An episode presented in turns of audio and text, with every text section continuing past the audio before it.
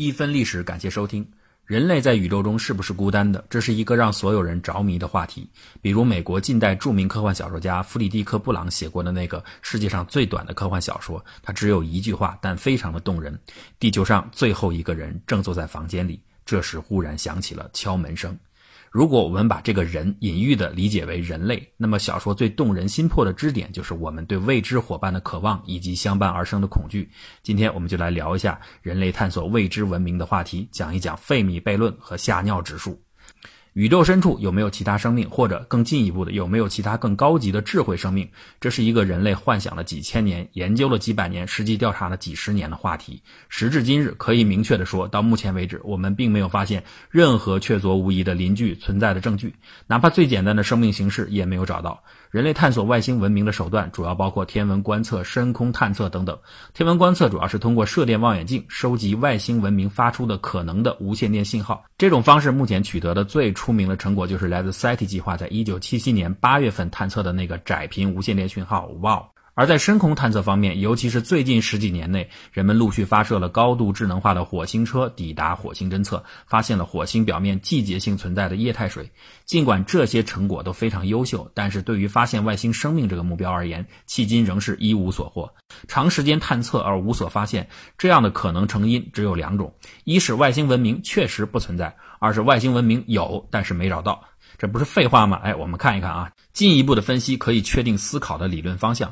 确实没有外星文明这种可能性里边又有两个分支。第一种是可能在宇宙中人类是唯一的智慧生物，称为唯一论；第二种是宇宙中其他地方曾经出现过智慧生物，但是到后来又灭绝了，或者说被宇宙规律过滤掉了，我们称为过滤论。而在有但是没有找到外星文明这样的解释里边，也有两种分支可能：一种是外星生命距离我们太遥远，所以我们无法探测，这称为孤岛论；另一种是他们实际上距离我们并不遥远，但是他们故意隐藏了起来，这就称为黑暗森林理论。穷举了这么多可能性，其实我们就是为了要引出下面的一个话题——费米悖论。一九五零年，物理学家恩里克·费米在跟同伴交谈时聊到了外星人，这个时候费米提出了一个著名的悖论：他们在哪里？有人会说，这不是个提问句吗？怎么成了悖论呢？哎，其实这只是费米整个意思的一种浓缩表达。他的完整的论述逻辑是：如果真的存在外星文明，那就说明智慧生命是一种非特殊存在。也就是说，生命不仅仅是地球独有的。如果生命不是地球独有的，那就证明只要别的地方各种生存所需的物理条件配合得好，适当的环境中就可以出现生命。那如果环境适合就能创造生命，那即使能够创造智慧生命的环境的出现几率非常的小。由于宇宙当中星球体的总数量是非常巨大的，所以仍然应该有众多的智慧文明得以存在。如果大量的外星文明已经存在，那这里边必然有相当比例是超过地球文明的进化程度的。这些超越地球文明的智慧生物发展的历史，至少应该超过人类数百万乃至数亿年。为什么呢？因为在宇宙尺度内，数百万年只不过是短短的一瞬间而已。根据人类技术进化史来看，人类仅仅在文明出现了几千年的时间里，就可以造出太空飞船。那么，超过人类文明百万年乃至数亿年的外星文明，应该早已拥有我们现在难以想象的发达的科技，肯定可以探测到地球，并且飞临到地球。那么，在拥有这样高度的科技长达数百万年乃至数亿年的时间里，为什么他们还没有出现在我们地球的附近呢？他们在哪里呢？哎，这才是费米的完整疑问。用比较专业的话来概括费米悖论，就是宇宙的规模和时间尺度决定了，只要生命的诞生不是一个地球上的孤立事件，而是和环境有关，那么就必然存在高度进化的外星生命。可是这个结论与目前观测的情况相悖。为了解释费米悖论，人们提出了各种假说。我们正好借此来梳理一下人类到目前为止的外星文明观。这些假说大致对应于我们刚才分析解释费米悖论的全部四种可能，就是唯一论、过滤论、孤岛论和黑暗森林理论。第一种，所谓唯一论，就是指人类在地球上的出现是孤立的事件，这个事件不会在其他地方再现。当然，这不是说地球有什么特殊之处，也不是说地球是神选定的应许之地，只能在这儿创造生命，别的地方不行。更严谨的说法是，生命起源发生的概率太小太小，以至于这个现象很难在其他星球再现。地球只不过是真实发生的唯一的一个幸运儿。现在的主流科学家多数都同意，生命的出现是不需要造物主角色的，也就是说，在适当的物理化学条件下，生命是可以自己产生的，而且通过进化不断实现升级。霍金就说过，如果只是谈创造生命，那就不需要上帝。这个观点目前还没有得到实验的支持，人类尚未在实验室当中再现一次生命自主出现的历程。不过，多数科学家仍然愿意相信这种困难只是来自于生命起源的小概率。也就是说，创造生命不仅需要环境，还需要运气。而这个运气由于太过微小，故此人们在一个实验持续的时间尺度内难以成功的再次触发一次生命出现的历程就不难解释了。费米悖论要想成立，实际上有一个隐含的前提，就是宇宙当中星球总数量的极大和生命起源概率的极小这二者相比，宇宙星球总数量要占上风，这样才能保证相乘出来有大量的智慧文明是可以存在的。比如，我们举一个很出名的计算例子。根据宇宙学理论推测，银河系至少有十亿颗类地行星，就是环境跟地球很接近的行星。那么这样的环境当中容易出现生命。如果在一个类地行星的环境中产生原始生命的概率是百分之一。而孕育出了原始生命的行星当中，又有百分之一最后能够发展出智慧生命，那么银河系就应该得到十万个智慧文明。而这么多的智慧文明始终没有一个被我们发现，这就是很奇怪的事情。哎，费米悖论就出现了。不过问题是你这个算法怎么得到生命起源的发生概率的？这两个百分之一的估计合理吗？如果这两个比例不是百分之一，一个是万分之一，另一个十万分之一，那么刚才的结论就会变成银河系当中存在一个智慧生命，哎，正好是地球，那费米悖论就不再成立了。再来看第二种过滤论，过滤论解释认为大多数文明的发展历程是会不断遇到瓶颈的。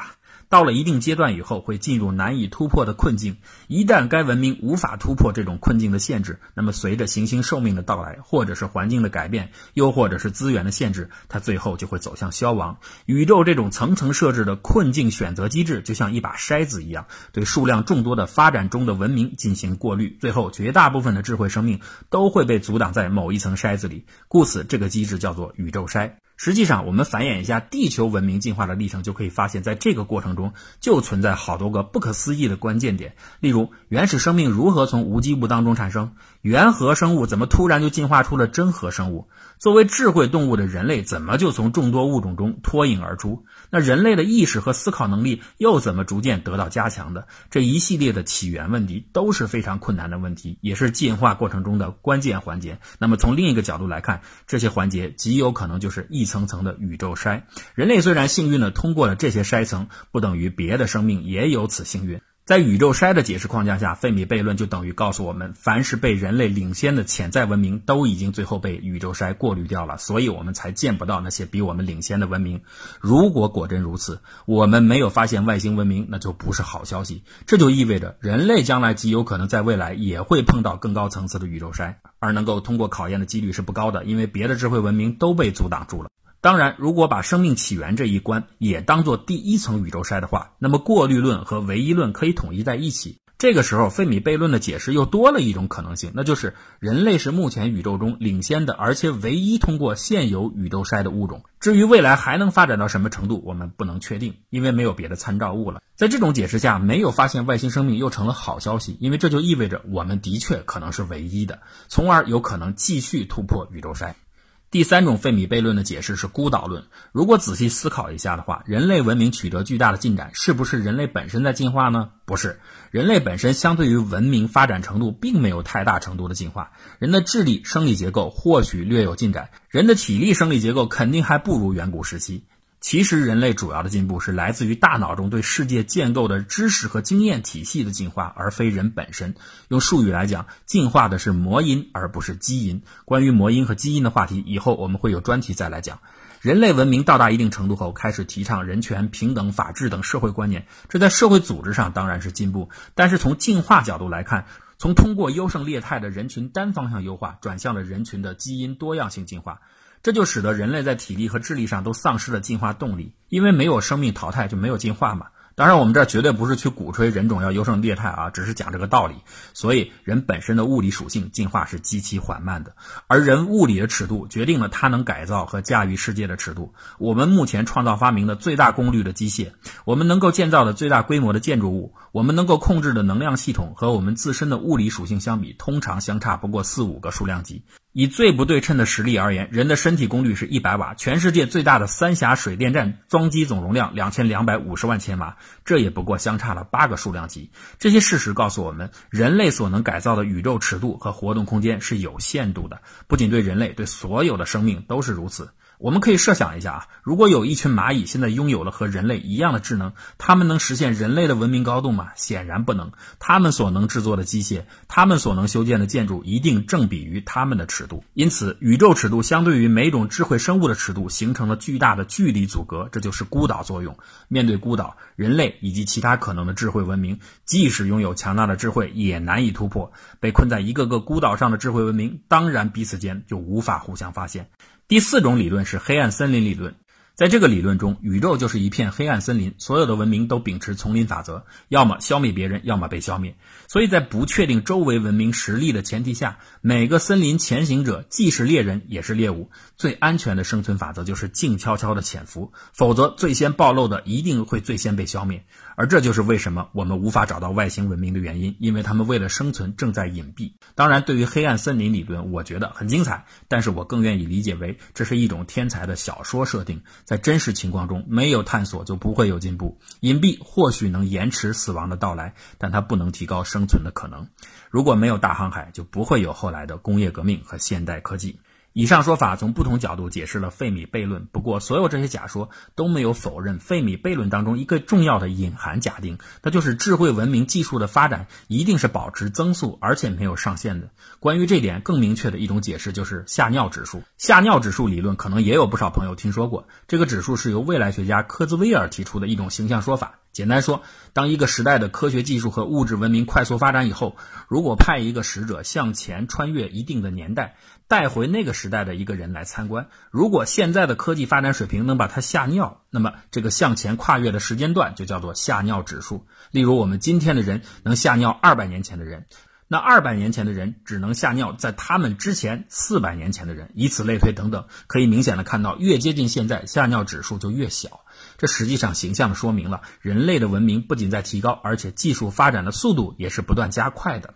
费米定理当中其实就隐含了吓尿指数会逐步缩短的这个假设，因为它的论证逻辑中包含了百万年后的智慧文明一定拥有远远超乎人类现在所能想象的科技能力的这个条件。但是吓尿指数缩短理论真的成立吗？很多乐观主义者通常会把这个规律当做一个必然的事实，因为从现在往前看，大体也支持这种说法。可是我们之前的节目刚刚讲过，仅仅靠归纳总结出来的规律，通常是不能保证预测准确的。仅仅以人类区区三千年的发展规律就外推预测未来人类的发展，实在是没有把握可言。实际上都不需要等到未来再去验证。最近十几年就有很多例子证明下尿指数缩短是不符合趋势的。例如摩尔定律是符合指数增长率最标志性的例子。然而最近。十多年，摩尔率正在失效。又比如，最体现人类综合科技能力的航天技术，从上个世纪八九十年代到现在来看，有些个别方面几近停止，甚至还出现了倒退。在理论方面，无论是数学还是物理学，虽然各个分支都还在不断进步，但明显没有体现出令人吓尿的增长率。如果对当代物理学有一定了解的朋友，估计大部分人都乐观不起来，因为大家都能感到现代物理学正在进入一个尴尬的时段，实验验证越来越困难。从引力波到上帝粒子，每个实验的成本都无比昂贵，而缺少实验验证的理论，那就像科幻一般漫天开花。技术的继续向下突破，已经明显出现了乏力的状态。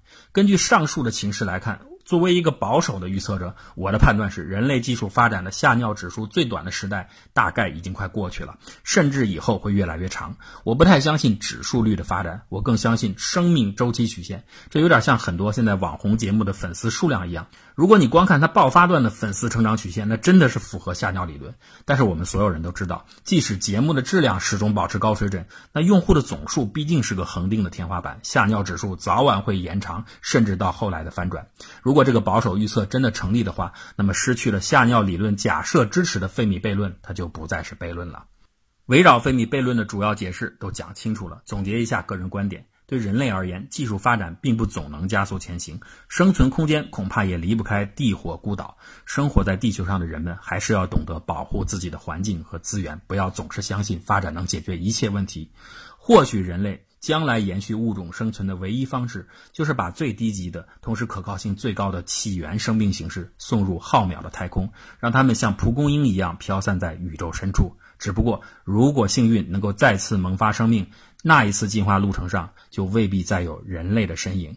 或许地球上的我们就是这么来的，又或许这就是生命的轮回。略带禅意地说，我们全部的发展，也许就是为了未来得到一次重新来过的机会。希望那个星球的后代们也会用他们的语言唱出王杰的一场游戏，一场梦。那只是一场游戏，一场梦。不要把残缺的爱留在这里，在两个人的世界里，不该有你。啊，为什么道别离？又说什么在一起？如今虽然没。